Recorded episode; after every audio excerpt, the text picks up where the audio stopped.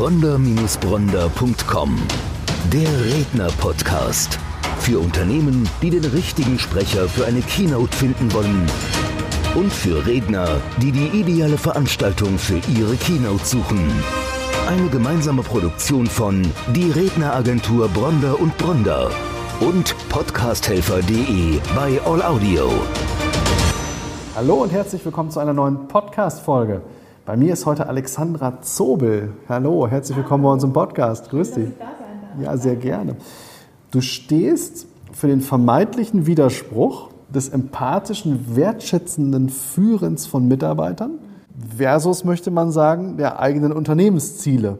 Häufig ist das mit dem Unternehmen so, dass wir das Gefühl haben, das wäre konträr. Also wenn ich wertschätzend, empathisch mit Mitarbeitern umgehe, dass das gleichzeitig vielleicht sich schwierig in Relation zu Umsatzzielen beispielsweise stellt.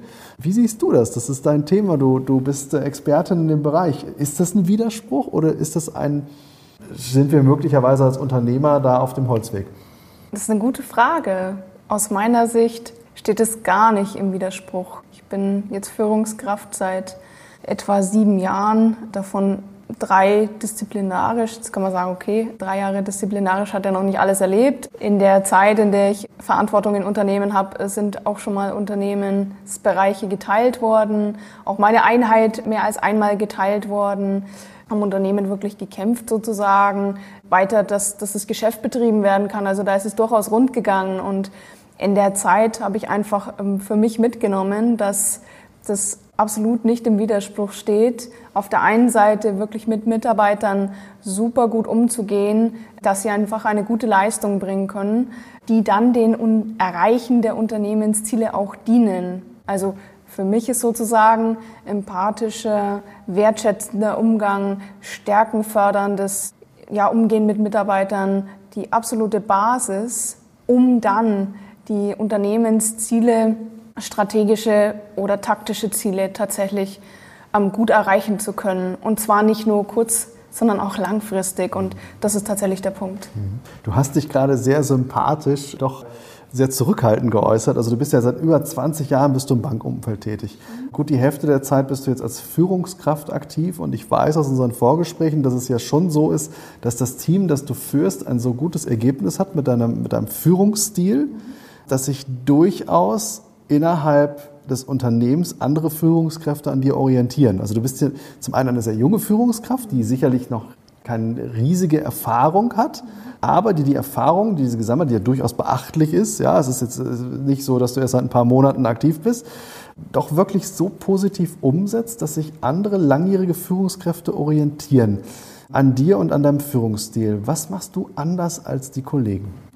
Das stimmt. Ich finde, das ist immer das größte Kompliment, wenn dann wirklich jemand, der langjährige Führungserfahrung hat, seien es 10, 20 Jahre, dann auf mich zukommt und sagt, hey, ich habe gesehen, da ist bei dir irgendwas anders. Was machst du mit deinen Mitarbeitern oder, oder wie gehst du mit ihnen um? Und im Prinzip läuft das Ganze so, dass ich regelmäßig, regelmäßig mich mit den Mitarbeitern, mit jedem Einzelnen, so wie er ist, erstmal ihn annehme. Absolute Grundlage, ihn erstmal so wie er ist anzunehmen.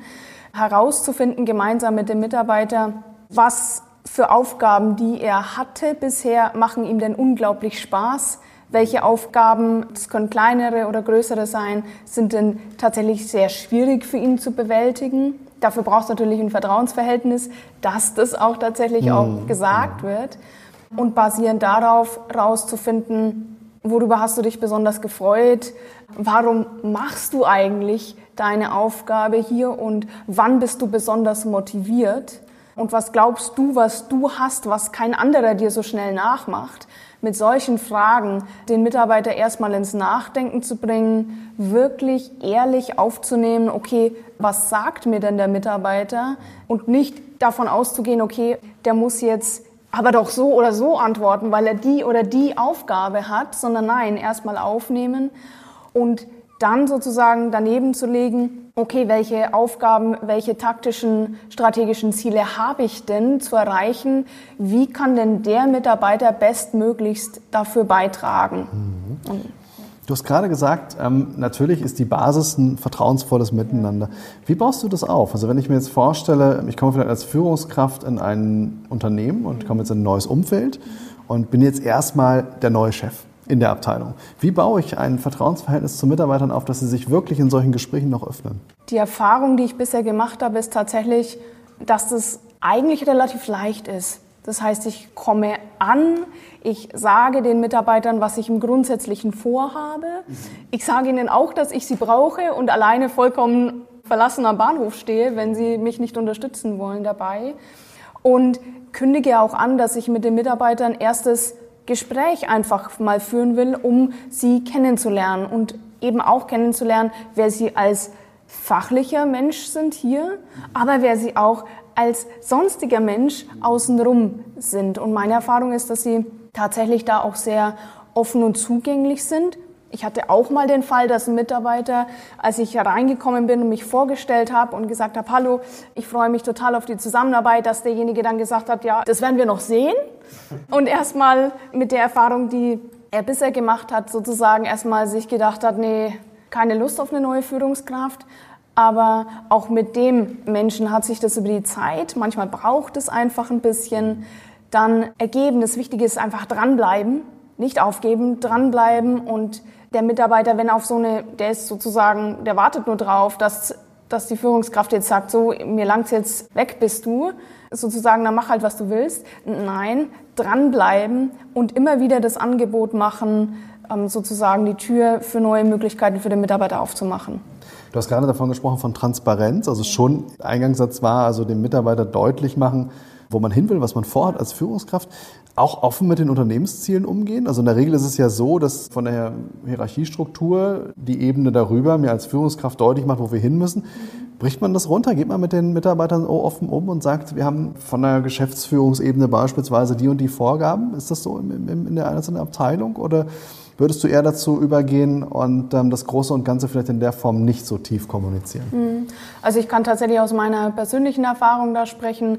Ich erzähle den Mitarbeitern auf systematischer Ebene, wo ich hin möchte äh, mit ihnen und nutze sozusagen den gestaltungsfreien Raum, der mir, dafür bin ich sehr dankbar, zur Verfügung gestellt ist.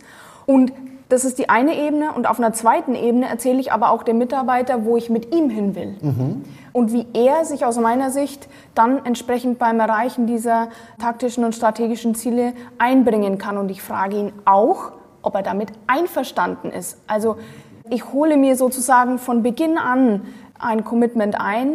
Und wenn ich das dem Mitarbeiter erkläre auf Basis dessen, was er mir gesagt hat, an was ihm Spaß macht und so weiter, und er das wiederfindet, dann ist meine Erfahrung, dass das keine schöne, heile Welt ist, sondern dass es tatsächlich realistisch möglich ist. Und das ist auch meine Erfahrung, dass es das funktioniert. Okay, also Commitment einfordern, habe ich ganz ja. klar rausgehört. Okay, sehr spannend. Das ist jetzt dein Leben als Führungskraft. Du bist nicht nur Führungskraft, sondern du stehst regelmäßig auf großen Bühnen, du hältst inspirierende Keynotes. Du warst neben Branchengrößen wie Tobias Beck und Les Brown schon aktiv. Es ist Wahnsinn, in, also in dieser Branche wirklich die absolut federführenden Menschen momentan. Was ist das Themengebiet? Womit holst du die Leute ab? Womit inspirierst du die Menschen, dass du es wirklich auf diese großen Bühnen geschafft hast? Mhm wenn ich auf der Bühne stehen darf, wofür ich jedes Mal unglaublich dankbar bin, weil es einfach so wahnsinnig Spaß macht, Menschen zu inspirieren, zum Nachdenken zu bringen. Das ist tatsächlich auch, egal mit was für einem Thema ich konkret auf der Bühne stehe, das ist das Ding, Erde weg, Samen reinsetzen, Erde wieder drauf, gießen, warten, den Leuten ermöglichen, dass da Inspiration möglich wird, dass da was wachsen kann. Und wenn ich auf der Bühne spreche, dann ist das zum Thema wertschätzender, empathischer Umgang mit Mitarbeitern und den tiefen Ebenen, die darunter liegen. Akzeptanz als Mensch für die Mitarbeiter, was es mit einem machen kann, wenn man super gute Erfahrungen als Mitarbeiter macht oder auch nicht so gute Erfahrungen im Prinzip aus der Praxis und etwas mit reinbringen, ja, was ich als Mensch auch schon erlebt habe. Also das ist sehr spannend. Du bist natürlich buchbar über uns als Agentur. Wir werden natürlich entsprechend verlinken. Rund um diesen Podcast hat man die Möglichkeit, dich entsprechend für Keynotes zu buchen. Ich würde gerne nochmal zurück zu dem, zu dem Thema der Führungskraft. Ich weiß, dass du sagst, dass das Herausstellen von Fähigkeiten, die ein Mitarbeiter hat, die er ins Unternehmen einbringen kann, sagst du, das ist eigentlich die Basis und das ist nicht ein Add-on? Also häufig ist es ja so, dass in Unternehmen gesagt wird, okay, wir geben ganz klar vor, welche Rolle der Mitarbeiter hat und was er zusätzlich noch einbringen kann, das nehmen wir natürlich gerne mit. Aber das ist jetzt nicht die Grundvoraussetzung für eine Zusammenarbeit. Du siehst es anders. Warum? Ja, ich habe einfach die Erfahrung gemacht, wenn Mitarbeiter auf einer bestimmten Position mit einem bestimmten festen Themengebiet sitzt, dann kann er unter Umständen gar nicht das, was er an Stärken alles hat, einbringen. Und er hat dann erstmal sozusagen das Label für dieses Thema, in dem er unterwegs ist. Und ich habe die Erfahrung gemacht, je nachdem, wie das Thema gerade positioniert und auch aktuell ist im Unternehmen, die Schwerpunkte wandeln sich ja auch unter Umständen und ein Mitarbeiter aber viel mehr kann, dass er dann einfach die Chance bekommt, wesentlich mehr noch reinzubringen. Und deswegen will ich zuerst wissen, was kann Mitarbeiter, was ist er bereit einzubringen und damit mache ich es möglich, dass der Mitarbeiter viel mehr Spaß noch hat über das hinaus, was er sowieso an Themen betreut. Achtung, nein, auch nicht in der Arbeitslast untergeht, sondern dann ist es meine Aufgabe als Führungskraft, dafür Ausgleich zu sorgen aber stetige Entwicklung zu ermöglichen über das eigene Themengebiet hinaus für die, die das wollen. Hm, hm. Es gibt auch welche, die sagen, nee, ich fühle mich in meinem Themengebiet wunderbar zu Hause. Dann ist es auch vollkommen in Ordnung. Dann schauen wir einfach drauf, was ist denn innerhalb dieses Themengebiets möglich. Und wenn dann jemand sagt, okay, ich bin wunderbar zufrieden damit, ich will einfach auf dem Status quo gerade bleiben, wo ich bin, dann ist es auch in Ordnung. Meine Erfahrung ist, dass auch die erfahrenen Mitarbeiter, die ich betreuen darf, die sehr lebenserfahren sind, sagen, hey, da geht noch was. Und auch wenn es jetzt nicht komplett meinen Arbeitsalltag verändert, aber es gibt Punkte, die machen mir vielleicht noch ein bisschen mehr Spaß. Und dann kann ich noch was zusätzlich mit beitragen. Und dieses Teamgefühl wird dadurch auch unglaublich gestärkt. Und das ist aus meiner Sicht eine prima Voraussetzung, um auch langfristig Leistungsfähigkeit und auch langfristiges Erreichen von Zielen tatsächlich ja, möglich zu machen. Ja, das ist eine interessante Herangehensweise. Du hast gerade gesagt, wer bereit ist, sich weiterzuentwickeln, über die Tellerrand hinausschauen sozusagen, das machst du seit über 15 Jahren. Also du entwickelst dich stetig weiter im Bereich der Persönlichkeitsentwicklung. Was war da der Grundstein? Wann fing das an und warum? Ich hatte so ungefähr Anfang 20 so ein Erlebnis, bei dem ich gemerkt habe, okay, das, was ich bisher mache, so wenn ich so weitermache, so wie ich bisher vorgehe, dann wird irgendwann einfach so eine natürliche Grenze meiner eigenen Leistungsfähigkeit erreicht und dann komme ich nicht mehr weiter. Und jeder Mensch wird geprägt durch das, wie er aufgewachsen ist, wo er in die Schule gegangen ist, welche Verhaltensweisen und so weiter er mitbekommen hat. Und mein Ansatz war von Beginn an, ich will eine super gute Führungskraft irgendwann mal werden, ich will Vorbild werden und das nicht nur auf einem bestimmten Status quo, sondern das soll sich regelmäßig weiterentwickeln und da muss ich früh anfangen, damit ich entsprechend erstmal weiß, okay, was will ich denn eigentlich? Wie will ich denn sein? Und was will ich meinen Mitarbeitern mitgeben? Und das war der Punkt, damit anzufangen, okay, alles, was ich von meinen Mitarbeitern irgendwann mal haben will, das muss ich erstmal bei mir selber anbringen und es vorleben können, mich in die Lage versetzen, schauen, welche Schwierigkeiten da auftreten und dann kann ich auch tatsächlich meinen Mitarbeitern und meinem Unternehmen ganz anders helfen. Sehr spannend. Du bist nicht nur Führungskraft, du bist ja seit über 20 Jahren im Bankenwesen aktiv. Genau. Was waren so deine größten Learnings in 20 Jahren Banker-Dasein? Mein Eindruck ist ab und zu, wenn ich erzähle, in welcher Branche ich tätig bin, dass dann schon mal kommt sowas wie, oh, ist doch sehr zahlengetrieben, ist doch durchaus jetzt nicht bekannt für oder sehr unterschiedlich für das Menschenliebe als erstes, als erste Assoziation sozusagen kommt. Und meine Erfahrung aber über die ganze Zeit ist, es ist immer das, was man selber draus macht. Und ich habe wahnsinnig viele Menschen kennengelernt, die sich super engagieren für das Fortkommen des Unternehmens, aber auch eben für den Menschen, die sozusagen darin sind. Und wenn ich nicht solche Vorbilder gehabt hätte oder auch heute noch habe, dann würde ich auch nicht mich selbst so weiterentwickeln. Insofern bin schon so ein Stückchen stolz drauf, so lange sozusagen in der Branche zu sein und auch so unterschiedliche Herangehensweisen an Themen, sei es über Zahlen, sei es über Methoden oder sei es über tatsächlich mehr Fokus Mensch, tatsächlich das alles schon sehen habe dürfen und bin gespannt, was sich da noch herausfinden lässt. Also ist ganz klar, dass was du reingibst, unabhängig von der Branche, kriegst du dann auch wieder zurück. Genau. Hast du einen Praxistipp für unsere Zuhörer, für unsere Zuschauer? Direkt aus, diesem, aus dem Umfeld des empathischen Führens, des wertschätzenden Führens.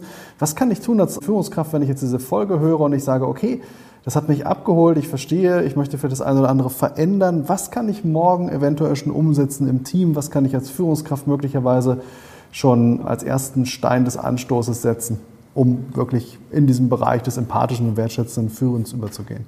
Einer der Tipps, die ich auf jeden Fall geben kann, ist, wenn du ich würde nicht mit der Gießkanne vorgehen, sondern ich würde tatsächlich einfach mal drauf schauen, wo hast du vielleicht einen Mitarbeiter, bei dem du irgendwie spürst, ah, da ist noch mehr Potenzial vorhanden als das, was vielleicht gerade tatsächlich genutzt ist. Oder du hast einen Mitarbeiter in einem Thema, da geht's nicht so richtig vorwärts, dir den mal zu schnappen, einfach mal auf einen virtuellen, im Moment sind wir ja bedingt durch die Zeit eher virtuell unterwegs, auf einen virtuellen Kaffee und einfach mal zu sprechen und zu, gemeinsam zu reflektieren, ihn einfach einzuladen, seine Zufriedenheit erstmal in dem Thema zu reflektieren und insgesamt Zufriedenheit sozusagen in seiner Tätigkeit und dann so langsam hinzuführen auf dieses Thema, okay, was macht dir denn besonders Spaß? Was ist vielleicht tatsächlich auch schwierig? Wie kann ich dich als Führungskraft noch besser und anders unterstützen? Das lädt auch ein zum Feedback das gibt so erste Ansatzpunkte, wie kann ich denn vielleicht aus einer Stoppsituation wieder etwas in Bewegung bringen. Mhm.